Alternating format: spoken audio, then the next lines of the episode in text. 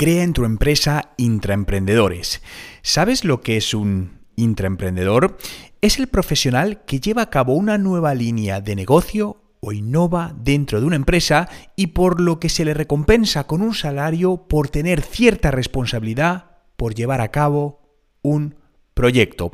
El intraemprendimiento es algo o es una bueno, puede ser una estrategia de negocio, es una parte de la cultura corporativa que cada vez más empresas están teniendo en cuenta porque se han dado se han dado cuenta del gran potencial de tener perfiles emprendedores dentro de tu estrategia de negocio.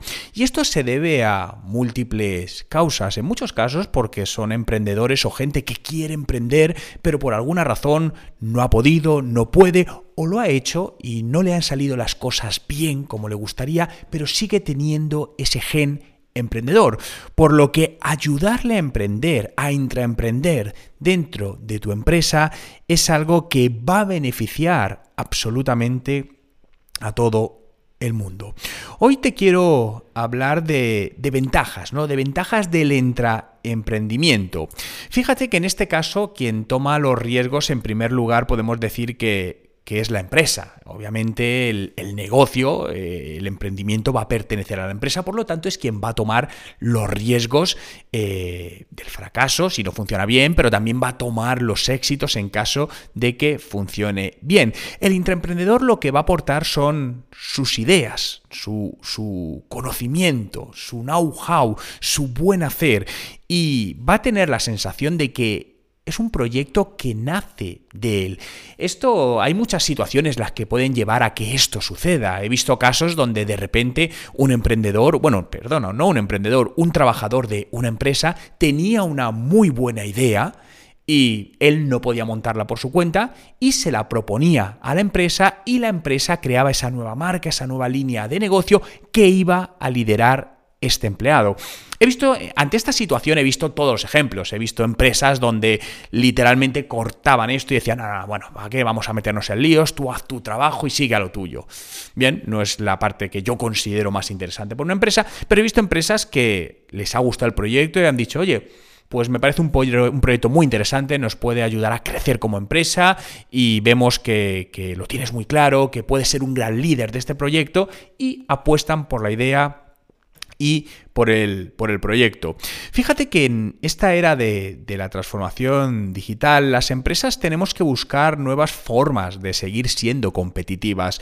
No podemos pensar que nuestra competitividad puede estar únicamente basada en nuestro modelo de negocio o nuestra idea, aunque a día de hoy esa idea siga siendo muy rentable, porque eso lo que nos lleva muchas veces es a esta zona de confort, esta zona de comodidad, que como nos va bien en la empresa, ¿para qué nos vamos a complicar invirtiendo en nuevas ideas o nuevas líneas de negocio? Cuando precisamente cuando nos van bien las cosas es cuando más podemos arriesgar, porque tenemos más margen de libertad y de que si esa inversión no sale como nos gustaría, pues realmente no va a pasar absolutamente nada y la empresa va a seguir siendo eh, va a seguir yendo adelante.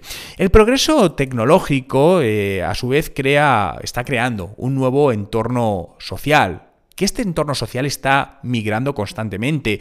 Cambia los modelos de negocio, están creándose nuevos modelos de negocio. En un podcast de la semana pasada hacía referencia a los modelos de, suscripción, que es un modelo que todos conocemos, pero que realmente, al menos en España, todavía está muy poco instaurado y estamos viendo una tendencia por instaurarlo, porque son muchas las ventajas que tiene. Ya os comenté que estoy trabajando con un par de empresas ayudándoles a crear esta nueva línea de negocio adicional. Ellos tienen la suya, pero cómo convertir a esos clientes puntuales en clientes recurrentes con modelos de, de, suscripción. Y además cada vez más estos nuevos modelos de negocio se centran en la tecnología y la innovación continua. Pensemos que el impacto que la transformación digital tiene en cada sociedad, en cada industria o sector es diferente, pero sí vemos que es necesario, y esto es imprescindible, tener una estrategia bien enfocada, bien definida. Y una de estas estrategias para ser... Eh, seguir siendo, digamos, competitivos en este mercado es fomentar el intraemprendimiento. Dentro de, si pensamos en un proceso de innovación continua. Eh, si quieres saber más innovación, más sobre innovación o temas relacionados con innovación disruptiva, eh, unos episodios antes en este podcast puedes encontrar otros podcasts que hice hablando de distintos tipos de innovación, de cómo innovar. Eh, en tu empresa. Pero básicamente hay dos formas de fomentar los avances disruptivos en las empresas. La primera es de forma externa, mediante, por ejemplo, la colaboración con startups o la adquisición de estas. Pues un ejemplo se me viene, pues mira, por ejemplo, la empresa, hay una empresa inmobiliaria que es muy conocida, eh, que se llama Priconsa, eh, es una empresa que lleva muchos años, digamos que es una empresa clásica en ese sentido, y está innovando, comprando startups, ¿no? Startups del sector e integrándolas en su modelo de negocio o creando nuevas líneas. Por lo tanto, esto es una manera de un avance disruptivo externo. Pero luego también están los internos, y es dar la posibilidad, que es de lo que estamos hablando hoy, dar la posibilidad a los empleados de liderar proyectos de innovación dentro de la empresa utilizando recursos e infraestructura de esta. Y esto es lo que se denomina intraemprendedurismo. Al final lo que vas a conseguir es fomentar e incentivar la actividad emprendedora dentro de tu empresa, innovando y reteniendo a un tipo de empleado apasionado que de otra manera se escapará, se escapará a otra empresa o montará su propia negocio, por lo que, ¿por qué no captar, mantener ese talento y ayudarle tú a crecer y que él te ayude a crecer a ti?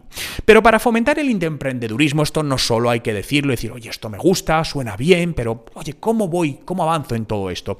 Lo primero que se necesita es un cambio desde arriba, es un cambio cultural. Si la dirección no quiere, esto no se va a producir. Esto está claro, es algo totalmente, creo que es bastante obvio. Es necesario un enfoque descendente que vaya promovido desde la dirección a los empleados, porque de lo contrario, como decíamos, no podrán compaginar su trabajo diario con nuevos proyectos. En muchos casos el intraemprender no quiere decir que abandone su actual tarea, muchas veces es un a más. Oye, tienes tu actual tarea, pero vamos a ir a más y vamos a lanzar esta, esta línea. Y llegáis a un acuerdo y este acuerdo se materializa de esta manera, ¿no? Es de alguna manera también dar a los empleados la oportunidad de tomar su propia iniciativa. Para ello podemos eh, desarrollar diversas acciones. Por ejemplo, podemos crear un programa de intraemprendimiento, ¿no? Un plan bien formado junto con una estrategia definida que permita a los empleados que se sientan apoyados en todas las etapas del proyecto, ¿no? Para ello es importante tener una metodología a seguir en los distintos eh, pasos. Esta estrategia de emprendedurismo dependerá del tamaño de la empresa. No es lo mismo si sois una empresa de tres empleados, donde pues, podemos decir que la implantación es realmente sencilla, a una empresa de 30 o a una empresa de 200 o 1000 empleados, donde todo tiene que estar muy un poco más procedimentado. ¿no? Puedes trabajar también con un sistema de, incentivos. Piensa que el intraemprendedor es curioso por naturaleza, por naturaleza, pero un sistema de incentivos le va a ayudar a salir de su zona de confort. Recordemos siempre que el esfuerzo debe ser recompensado. Siempre. Cuando no hay recompensa por un esfuerzo adicional, obviamente ese esfuerzo va a ser mínimo y además se dejará de hacer. Busca también gestionar el tiempo para dedicar estos nuevos Mm, proyectos, ¿no? Estando dentro de una empresa, muchas veces los problemas en sí no son, no son los recursos, sino el tiempo que queda para dedicarse a estos nuevos proyectos. Por lo tanto, es de vital importancia que los empleados puedan dedicar tiempo de su jornada al desarrollo de estas iniciativas. En algunos casos está dentro de su jornada laboral, en otros casos es como un extra, como te decía antes, es una más. Oye, tú trabajas tus ocho horas, pero todos los días has decidido y llegamos a un acuerdo que libremente vas a trabajar otras dos horas para ese proyecto y podemos llegar a un acuerdo económico de otra índole con él. Esto ya es algo que habría que matizar en cada uno de, los proyectos, ¿no? Y, valorar, obviamente, siempre a, los empleados. Si aún así tienes dudas de, Juan, pero es que esto en mi empresa, ¿no? Muchas veces tendemos a pensar que nuestra empresa o nuestro sector es distinto. Juan, es que mi sector es distinto, esto no lo veo. Bueno, déjame decirte algunos beneficios eh, que podrás obtener de fomentar el emprendimiento en tu negocio. Lo primero, una adaptación al cambio cultural de la transformación digital, donde vas a apostar por el valor interno de la empresa con sus empleados a la cabeza. Vas a apostar por el talento propio de la empresa, lo que va a dar una mayor motivación de los empleados a la hora de desarrollar tanto los proyectos en los que están ahora como los nuevos proyectos que se les puedan asignar. Vas a crecer porque desarrollarás nuevos productos y servicios en función del entorno actual de la empresa, del contexto, de las necesidades reales de tus clientes o de futuros clientes. Va a haber un cambio también en la estructura jerárquica de la empresa. Incentivarás modelos menos verticales y más horizontales donde priman los líderes sobre los jefes. Y esto va a ser muy bueno para tu negocio. La innovación va a pasar por la digitalización y va a fomentar el aprendizaje continuo de los empleados para que no se queden atrás en tecnologías disruptivas que aparecen. Y recuerda que tener empleados bien formados repercutirá enormemente en el crecimiento de tu negocio.